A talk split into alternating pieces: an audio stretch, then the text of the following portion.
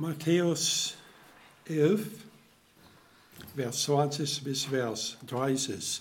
Matthäus 11, 20 bis 30. Wir aber werden jetzt nicht das ganze Stelle lesen, sondern wir werden beginnen mit Vers 28 und nur die letzten drei Versen lesen. Jesus sagt, kommt her zu mir alle, die ihr mühselig und beladen seid, so will ich euch erquicken.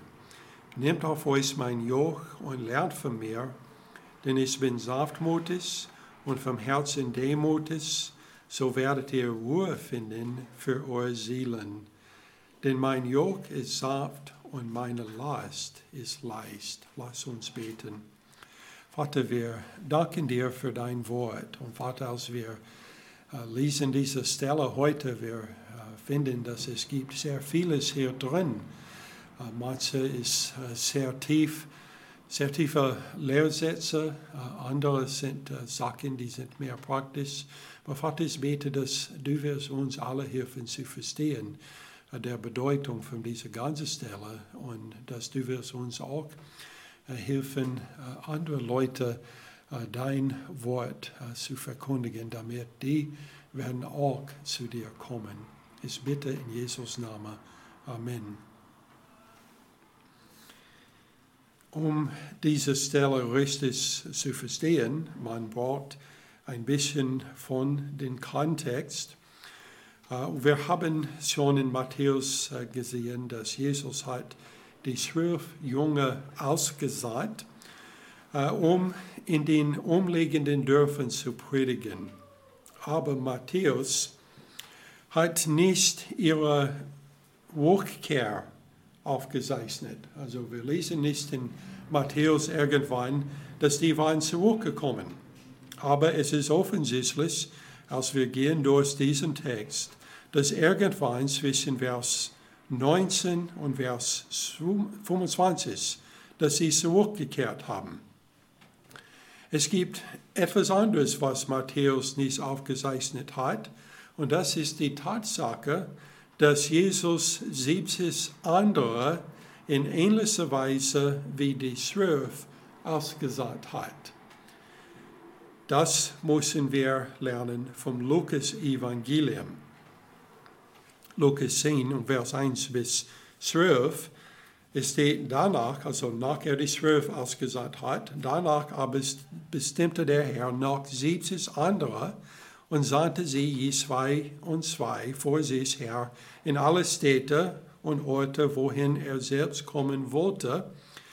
Er sprach nun zu ihnen, die Ernte ist groß, aber es sind wenige Arbeiter, darum bittet den Herrn der Ernte, dass er arbeite in seine Ernte sende. Also Jesus hat das schon gesagt zu seinen Jungen. Er hat es nochmals gesagt, als er die 70 ausgesagt hat. Und nun wir haben in Matthäus von Vers 20 bis Vers 24 eine Rede, der auch in Lukas Evangelium ist, aber Lukas Evangelium hat die Information, was fehlt in Matthäus, und das ist, dass diese Versen sind ein Teil von seiner Rede an die 70, als er die 70 ausgesagt hat. So lass uns lesen Vers 20 bis Vers 24 und sehen, was er gesagt hat zu die 70, als er die 70 ausgesagt hat. Es steht, da fing er an, die Städte zu schelten, in denen die meisten seiner Wundertaten geschehen waren, weil sie nicht Böse getan hatten. Wehe der Korazin, wehe der Bethsaida. Denn wenn in Tyrus und Sidon die Wundertaten geschehen wären, die bei euch geschehen sind, so hätten sie längst in Sarg und Asche Buße getan. Doch ich sage euch, es wird Tyrus und Sidon erträglicher gehen am Tag des Gerichts als euch. Und du, Kapernaum, die du bis zum Himmel erhöht worden bist, du wirst bis zum Totenreich hinabgeworfen werden. Denn wenn in Sodom die Wundertaten geschehen wären, die bei dir geschehen sind, es würde noch heutzutage stehen. Doch ich sage euch, es wird den Land Sodom erträglicher gehen am Tag des Gerichts aus dir. So wir haben gesehen, wie Jesus Mitleid gehabt hat, als er die Menge gesehen hat. Er hat die Schrift ausgesagt, er hat dann weiter seinen Dienst gemacht. Da waren die Jünger vom Johannes zu ihm gekommen und hat ihn gefragt, ob er war wirklich der Messias oder ob er sollte warten auf eine andere. Und dann er hat geredet ähm, über wie die haben Johannes abgelehnt und nun haben sie ihn abgelehnt, obwohl die haben zwei verschiedene Art von Dienste, also wie sie das präsentiert hat. Die haben beide abgelehnt. Dann er hat die Siebses, also noch Siebses, ausgesagt. Und während er diese Siebses ausgesagt hat, er hat diese, so ähnlich wie ein äh, Klagelied gesagt, über den Fall, dass diese Städte, wo er das größte Teil von seinem Dienst getan hat, ihn abgelehnt haben. Die Städte in dieser Geschichte sind äh, wichtig. Also wir brauchen zu wissen, äh, was für Städte hier sind, warum sind diese gelistet und nicht andere. So die Lage der Städte in der Geschichte, also zuerst äh, wir beginnen mit äh, Kapernaum, also nicht in die Reihenfolge, die er die genannt hat, äh, aber Kapernaum war der Stadt, wo er den meisten Wunder getan hat. Es war ein kleines Fischerdorf am Nordufer des Sees Genezareth. Es ist hier als eine Stadt beschrieben, die wirklich stolz war. Also es war nur ein ein Dorf, also ziemlich klein, aber die haben sich selbst gesehen als etwas wirklich Besonderes. Und Jesus hat gesagt, dass sie werden bis zum Totenreich hinabgeworfen werden. Dann Kroatien. Das war ein kleines Dorf nördlich vom Kapernaum, das zu Fuß in etwa eine Stunde zu erreichen war. Also nicht sehr weit. Dann Bethsaida war auch ein kleines Dorf. Es war aber auf der anderen Seite des Jordan, aber auch nicht weit entfernt. Äh, es war etwa zwei Stunden östlich von Kapernaum zu Fuß. Es war der Heimat von Andreas, Petrus und Philippus. Also drei von seinen Jüngern sind von diesem Stadt gekommen. Das war die Stätte, wo Jesus die meisten Wunder getan hat in seinem Dienst. Also Kapernaum und die Städte oder Dörfer da äh, in der Nähe. Dann steht Tyrus und Sidon. Also das waren zwei Städte in Lebanon. Also die beiden, äh, also man kann auf die Karte von Lebanon heute schauen. Also man wisst, wo diese Städte waren.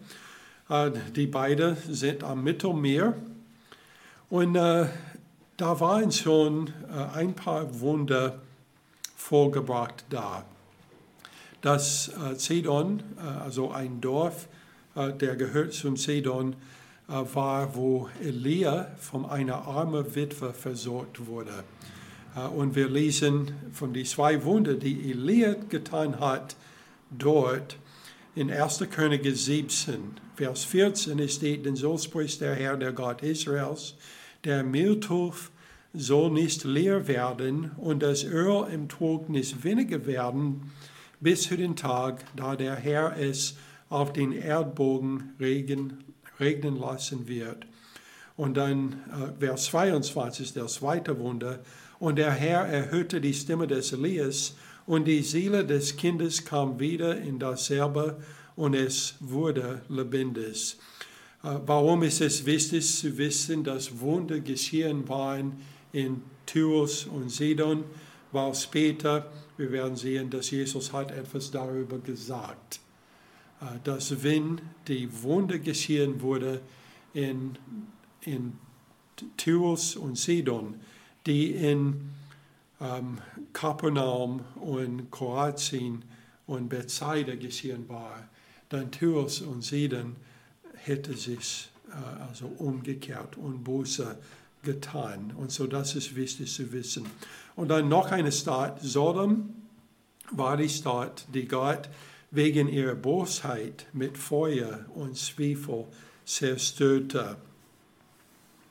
So wir haben von dieser Geschichte hier drei Lektionen zum Maßstab des Erfolgs im Dienst. Also, und diese, ich muss sagen, ist sehr praktisch und es wird hilfreich für uns, diese Maßstäbe zu erinnern. Der erste ist, dass Erfolg kann nicht an der Größe der, Mensch, der Menschenmenge gemessen werden. Wenn wir schauen durch das Buch Matthäus, also wir sehen, dass es war öfter eine große Volksmenge, die ihn nachgefolgt hat. Matthäus 7, Vers 28 bis 29, es steht, und es geschah, als Jesus diese Worte beendet hatte, er staunte die Volksmenge über seine Lehre, denn er lehrte sie wie einer, der Vollmacht hat und nicht wie die Schriftgelehrten. Also sie waren gekommen, sie haben zugehört. Aber das ist nicht der Maßstab der Erfolg, dass eine große Menge zugehört hat. Zweitens, Erfolg lässt sich nicht an der Anzahl der vorbrachten Wunder messen. Matthäus 4, Vers 24, es steht uns, ein Ruf verbreitete sich in ganz Syrien und sie brachten alle Kranken zu ihm, die von mancherlei Krankheiten und Schmerzen geplagt waren, und Besessenen und Mundsustigen und Lahme, und er heilte sie. Also er, er hat mehr Wunder in dieser Gegend gemacht, als er hat irgendwo. Aber das ist nicht, was zeigt Erfolg. Also eine Menge von Wundertaten heißt nicht, dass der Dienst war erfolgreich. Erfolg kann nur an der Reue der Sünde und an veränderten Herzen und Leben gemessen werden. Also eine Menge von Leuten waren zu ihm gekommen. Viele wurden geheilt, aber nur wenige haben gekehrt von ihrer Sünde und ihre Herzen waren geändert. Also Erfolg ist gemessen vom veränderten Herzen und Leben und nicht an der Anzahl der Besucher oder der Zahl der Wunder, die getan werden. Es gibt aber auch andere Sachen, die von dieser Stelle lernen kann. Es gibt drei große theologische Lehrsätze, in denen ähm, Worten Jesus äh, in Zusammenhang mit dem Größ vorausgesetzt werden. Also Sachen, die vom was er gesagt hat, diese Sachen muss wahr sein. Und die sind ziemlich tief und ziemlich schwierig für uns zu verstehen. Äh, erstens, wir haben äh, etwas, was geht um seine Vorherkenntnis.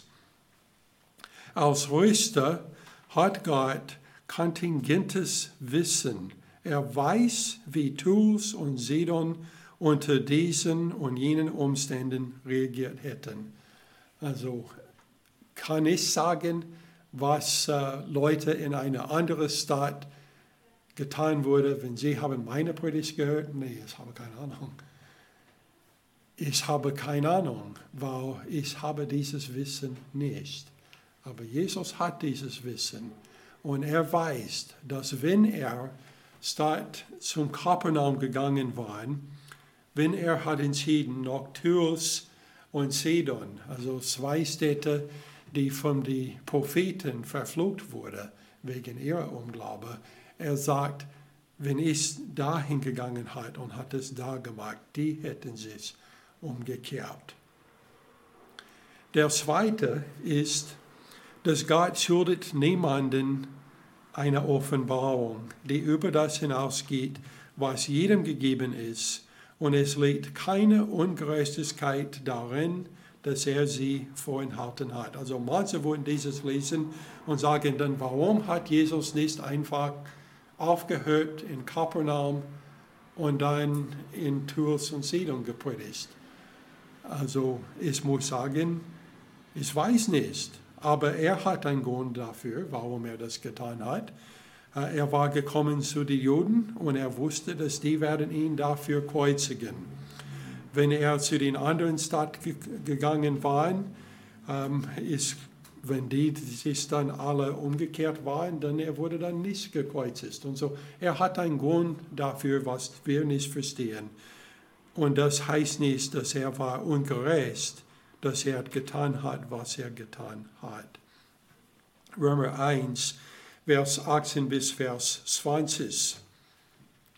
Es steht, denn es wird geoffenbart Gottes Sohn vom Himmel her über alle Gottlosigkeit und Ungerechtigkeit der Menschen, welche die Wahrheit durch Ungerechtigkeit aufhalten, weil das von Gott erkennbar unter ihnen offenbar ist, dass Gott es ihnen offenbar gemacht hat.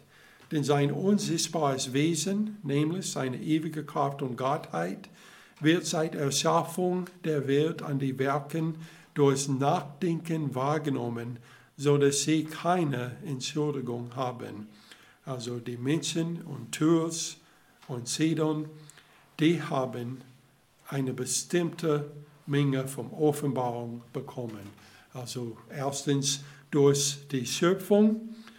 Und wenn das ist alles, was sie bekommen hätten, das wäre schon genug, dass sie würde keine Entschuldigung haben. Und das können wir auch sagen für die ganze Welt. Aber das ist nicht die einzige Offenbarung, die sie bekommen haben. In Römer 2, Vers 14 bis Vers 15, es steht, wenn nämlich Heiden, die das Gesetz nicht haben, doch vom Natur aus tun, was das Gesetz verlangt, so sind sie, die das Gesetz nicht haben, sich selbst ein Gesetz, da sie ja beweisen, dass das Werk des Gesetzes in ihren Herzen geschrieben ist, was auch ihr Gewissen bezeugt, dazu ihre Überlegungen, die sich untereinander verklagen oder auch Entschuldigung. Also die haben nicht nur die Offenbarung durch die Schöpfung, sie hat auch des Gewissens, etwas, was Gott jeder gegeben hat, damit sie wissen, was ist richtig und was falsch ist, ohne dass sie das Gesetz überhaupt hat. Und Gott schuldet niemand eine Offenbarung, der weiter hinausgeht als das.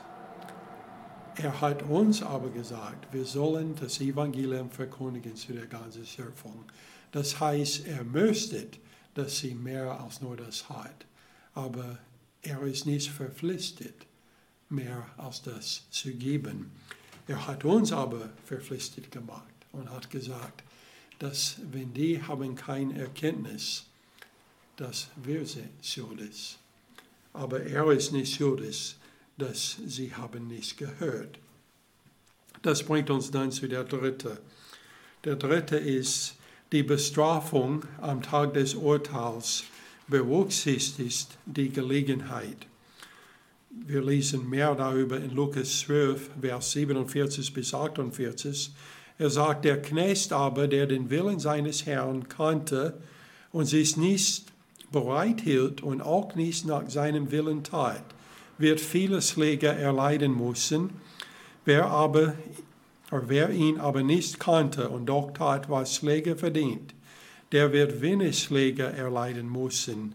Denn wem viel gegeben ist, bei dem wird man viel suchen. Und wem viel anvertraut ist, von dem wird man desto mehr fordern. Und deshalb könnte Jesus sagen, dass es wird erträglicher für Sodom am Tag des Gerichts als für Kapernaum weil Kapernaum hat der Messias selbst, der da viel gepredigt hat und viel Wunder getan hat. Und die Leute haben das abgelehnt.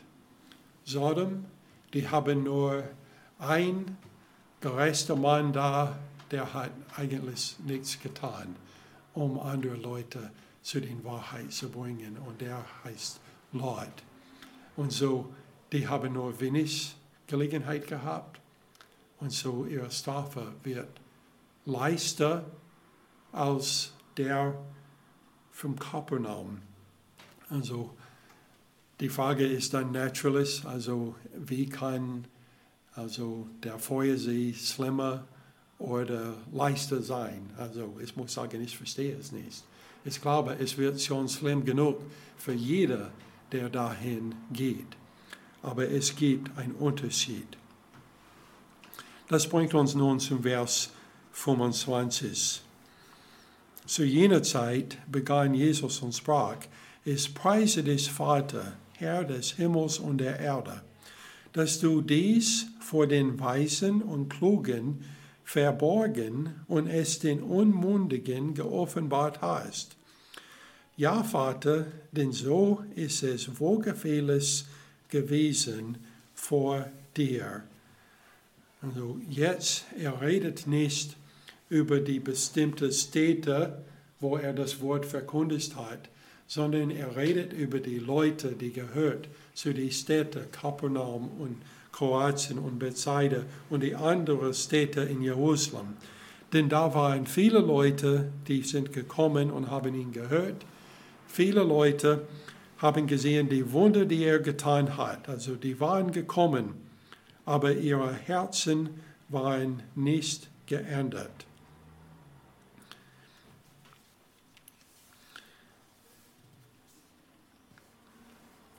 Wenn wir lesen Lukas Evangelium, wir lernen, dass an diesem Punkt der Geschichte die zwölf Jünger, sowohl auch die siebzehn, waren schon zurückgekehrt. Jesus hat dann also zugehört, als die haben einen Bericht gegeben, von was geschehen war. Und als Jesus über die Ablehnung der Maßung und den Erfolg im Leben seiner Jünger nachgedacht hat, hat er ein Dankgebet zum Vater gebetet. Also die Jungen waren zurückgekommen, die Siebzig waren zurückgekommen und die waren sehr froh, wie Gott hat durch ihren Dienst Sachen getan. Aber die meisten Leute haben Jesus immer noch abgelehnt. Und so Jesus, als er das überlegt hat, also hier ist eine Menge von Leuten, also die Pharisäer, die Schriftgelehrten, und die haben ihn abgelehnt. Aber hier waren zwölf Männer, manche waren Fischer, ein anderer war ein Zörner, und dann die siebzig, wir wissen nicht, was sie waren, aber offensichtlich nicht Pharisäer und Schriftgelehrte, sondern einfache Menschen, die unmundig waren. Und er hat den Herrn gedacht, dass er hat das gut gesehen, das so zu tun.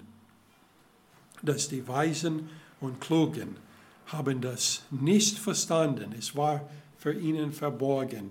Ihre Augen waren geblendet durch ihre Unglaube. Also das ist ein ganz anderes Thema. Wir nehmen nicht die Zeit, äh, heute darüber zu reden. Aber die Unmundigen, die junge Jesus und die 70, die haben geglaubt und Jesus hat den Herrn gepriesen dafür. 1. Korinther 1, Vers 26 bis 29. Paulus hat geredet auch über dieses Thema und man findet äh, diese Versen, äh, die sind also zitiert zum Teil aus dem Alten Testament, so man findet es auch im Alten Testament. Es steht, seht doch eure Berufung ein, ihr Bruder. Da sind nicht viele Weise nach dem Fleisch, nicht viele Mächtige, nicht viele Vornehmer, sondern das Törichte der Welt hat Gott erwählt, um die Weisen zu Schande zu machen. Und das Schwache der Welt hat Gott erwählt, um das äh, stärker zusammenzumachen und das Unedle der Welt und das Verachtete hat Gott erwählt und das, was nichts ist, damit er zunichte mache, was etwas ist, damit sie vor ihm kein Fleisch wumme.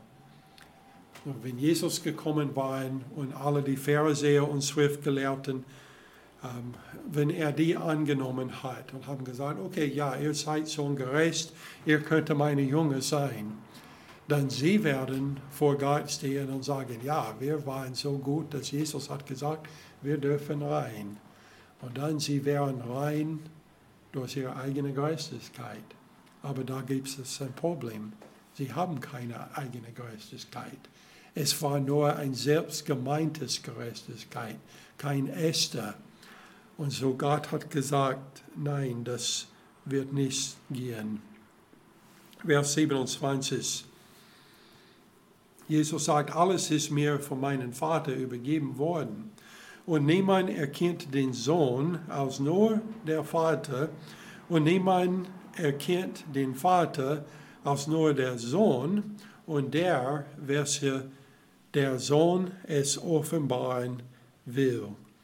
So diese Aussage, laut Lukas, hat Jesus zu seinen Jungen gewandt gesprochen. Also wir wissen, die Jungen waren da, denn es steht, dass er hat sich zugewandt zu seinen Jungen und er hat das dann gesagt. Es ist ein ziemlich schwieriges äh, Satz zu verstehen. Ich lese es nochmals. Alles ist mir von meinem Vater übergeben worden. Und niemand erkennt den Sohn als nur der Vater, und niemand erkennt den Vater als nur der Sohn und der, welcher der Sohn es offenbaren will. So es ist ziemlich schwierig zu verstehen, was hier gemeint ist. Manche nehmen diesen Satz und die sagen, dass das ist ein Beweis vom Calvinismus. Ich muss sagen, es ist ein Fehler, den Calvinismus in diese Stelle hineinzulesen. Das ist nicht, was Jesus gesagt hat. Ähm, die Bedeutung dieser Stelle sollte stattdessen im Liste des Ganzes der Heiligen Schrift untersucht und verstanden werden. Also wenn man nur einfach die zehn Versen, elf Versen, die es heute gelesen hat, wenn wir nur die lesen, wir sehen, dass das kann nicht ein Beweis für Calvinismus sein denn er wird gleich danach ein Zuruf für jeden Mensch geben. Und das passt nicht zu Calvinismus. So, was bedeutet es, wenn es steht, dass niemand erkennt den Vater als nur der Sohn und der, wessen den Sohn es offenbaren will? Also die Frage ist dann, wem will der Sohn das offenbaren? Das ist die Frage. Und die Antwort auf diese Frage finden wir an anderen Stellen. Johannes 1, 12 bis 13. Allen aber, die ihn aufnahmen, denen gab er das Anrecht, Kinder Gottes zu werden, denen, die an seinen Namen glauben, die nicht aus dem Blut, noch aus dem Willen des Fleißes, noch aus dem Willen des Mannes, sondern aus Gott geboren sind. Also diese Stelle sagt uns genau, wie Jesus auserwählt hat. Er hat auserwählt die, die ihn aufnahmen, die an ihn glauben. Die hat er auserwählt. Es gibt einen Unterschied zwischen den Berufenen und den Auserwählten. Matthäus 22, Vers 14. Es steht, denn viele sind berufen, aber wenige sind auserwählt.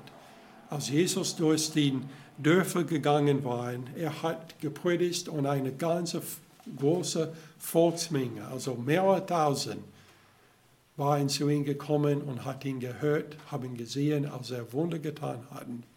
Aber nur wenige haben geglaubt. Und er hat auserwählt, die, die geglaubt haben, und er hat die zu seinen Jünger gemacht. Christus ist gestorben, um zu retten, wer auch immer will. Also wer zu ihm kommt, er ist für die gestorben. Aber in seiner Weisheit hat er sich entschieden, nur diejenigen zu retten, die glauben. Das war seine Entscheidung. So hat er die erwählt. Johannes 3, 17 bis 18. Denn Gott hat seinen Sohn nicht in die Welt gesandt, damit er die Welt rüste, sondern damit die Welt durch ihn gerettet werden. So es redet über die ganze Welt hier. Wer an ihn glaubt, wird nicht gerüstet. Wer aber nicht glaubt, der ist schon gerüstet, weil er nicht an den Namen des eingeborenen Sohnes Gottes geglaubt hat. Und da haben wir den Auserwählten und den Nicht-Auserwählten in einen Satz. Wer glaubt, der ist auserwählt. Wer nicht glaubt, der ist nicht auserwählt. Auserwählt. Und das ist die Vorherkenntnis von Gott, denn er weiß schon im Voraus, wie Menschen darauf reagieren wird. Nun kommen wir zu der Einladung Jesus, die Zuruf. Und es hat keinen Grenzen, sondern ist nur wirksam für diejenigen, die sein Jog aufnehmen. Vers 28, Jesus sagt, kommt her zu mir alle, die ihr mühselig und beladen seid, so will ich euch erquicken.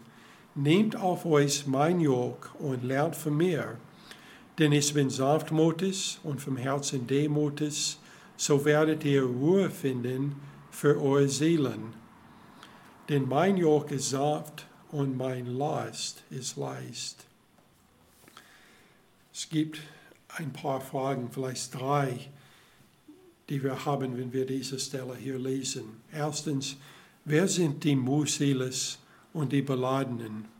Markus 2 und Vers 17 steht, als Jesus es hörte, sprach er zu ihnen, nicht die Starken brauchen den Arzt, sondern die Kranken.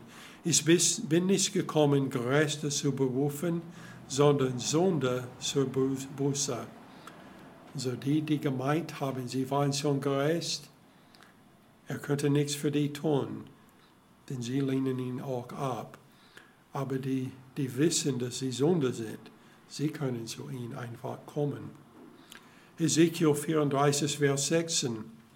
Das Verlorene will es suchen und das Verseuchte zurückholen und das Verwundete verbinden. Das Schwache will es stärken, das Fette aber und das Stärke will es vertilgen. Ich will sie weiden, wie es recht ist. Isaiah 61, 1 bis 2. Der Geist des Herrn, des Herrschers, ist auf mir, weil der Herr hat, den Armen vor Botschaft zu verkunden. Er hat mich gesagt, zu verbinden, die zerbrochenes Herzen sind, den Gefangenen Befreiung zu verkunden und Öffnung des Kirches Kerkers der Gebundenen, um zu verkündigen das angenehme Jahr des Herrn. Jesus hat gesagt, ich bin sanftmutig und vom Herzen demutig. Und jeder, der zu ihm so kommt, er nimmt die an. Und wer ihn ablehnt, weil sie meinen, dass sie können durch ihre eigene Gerechtigkeit ins Himmel kommen, die lehnt er ab, weil sie haben ihn abgelehnt. Die zweite Frage ist dann, was bedeutet es, sein Jog auf dich zu nehmen?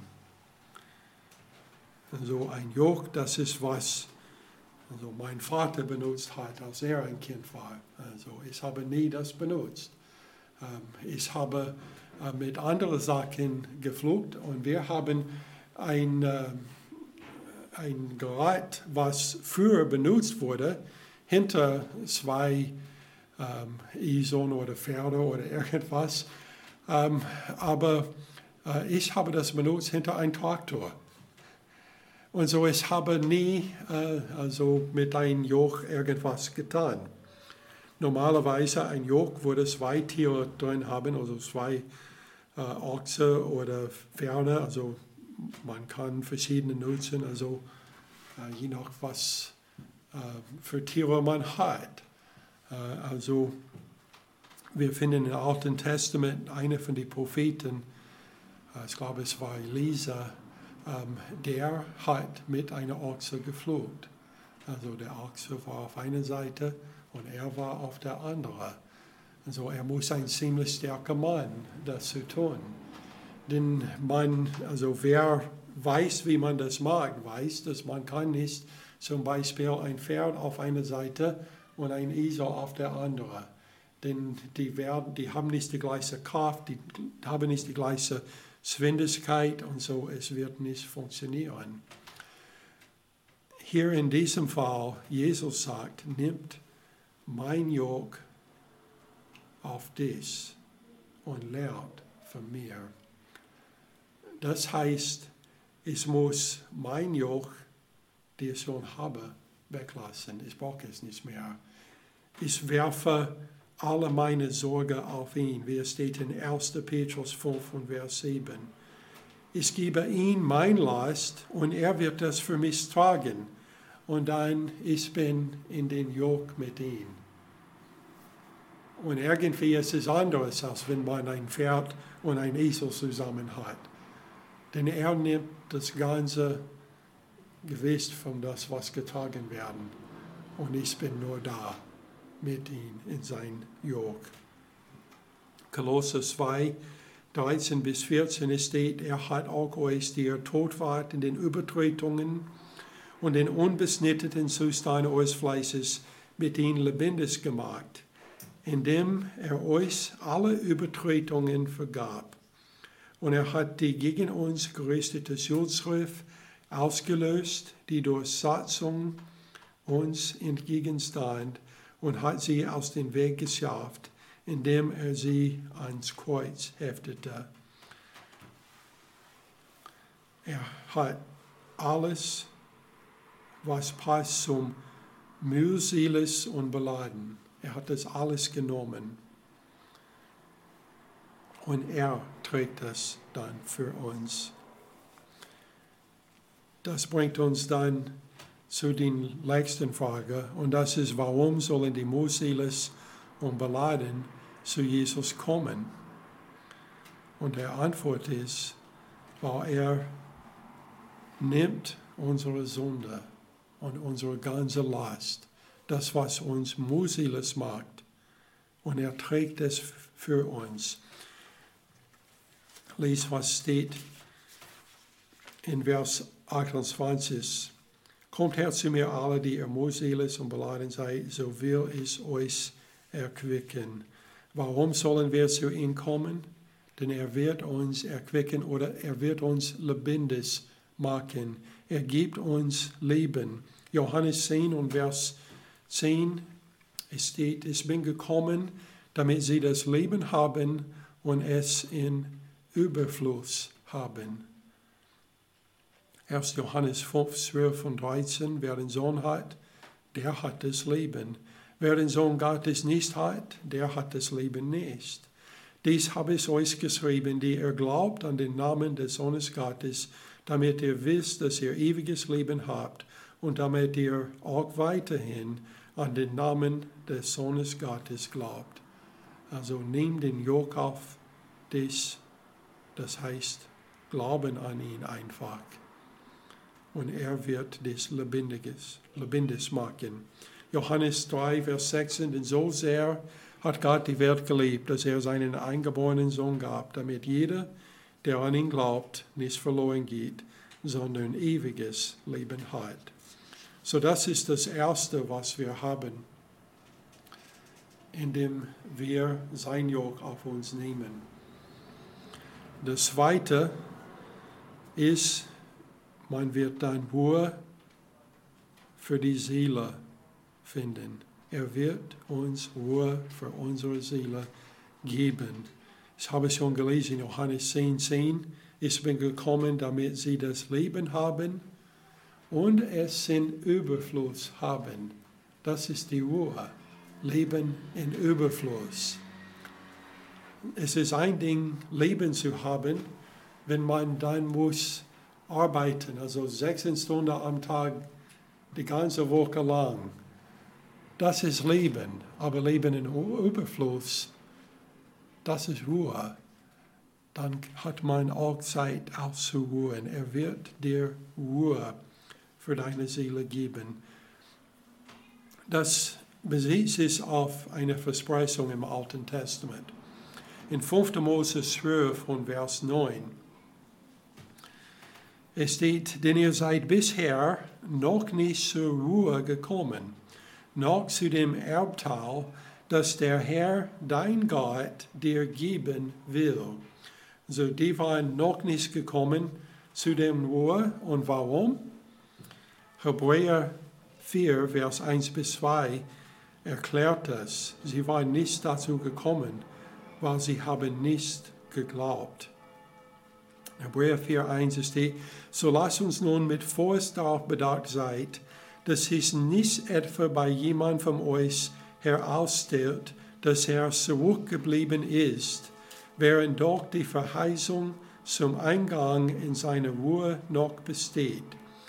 Denn auch uns ist ein Heilbotschaft verkündet worden, gleich wie jenen, also die in 5. Mose 12 und Vers 9.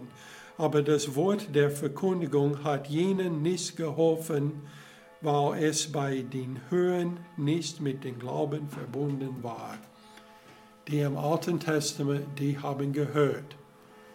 Die Volksmenge, die zu Jesus gekommen waren, die haben gehört, aber sie haben nicht geglaubt. Und da sie nicht geglaubt hat, sie haben Leben nicht bekommen und sie haben Ruhe auch nicht bekommen. So die Botschaft von Jesus war, komm her zu mir, alle, die ihr mühselig und beladen seid, so will ich euch erquicken. Die letzte Frage ist, gilt das auch für uns? Er hat das zu der Zeit gesagt. Er war da in Galiläa wahrscheinlich in den Stadt Kapernaum selbst, als er das gesagt hat. Und er hat das gesagt zu seinen Jüngern und zu den 70, die zurückgekommen waren. Gilt es auch für uns. Offenbarung 22, Vers 17, also fast der letzte Buch der, äh, Vers der Bibel. Es steht, und der Geist und die Braut sprechen, komm. Und wer es hört, der spreche, komm. Und wen da dürstet, der komme, und wer da will, der nehme das Wasser des Lebens umsonst. Wer sein Jog auf sich hat, der bekommt das Wasser des Lebens. Und es ist umsonst. Und jeder dürfte zu ihm kommen. Außer die, die meinen, dass sie selbst schon haben ihre eigene Gerechtigkeit, die können nicht kommen. Denn er war nicht gekommen, die Gerechtes, die, die gerecht waren, zu erretten. Er war gekommen, Sünde zu erretten. Lass uns beten.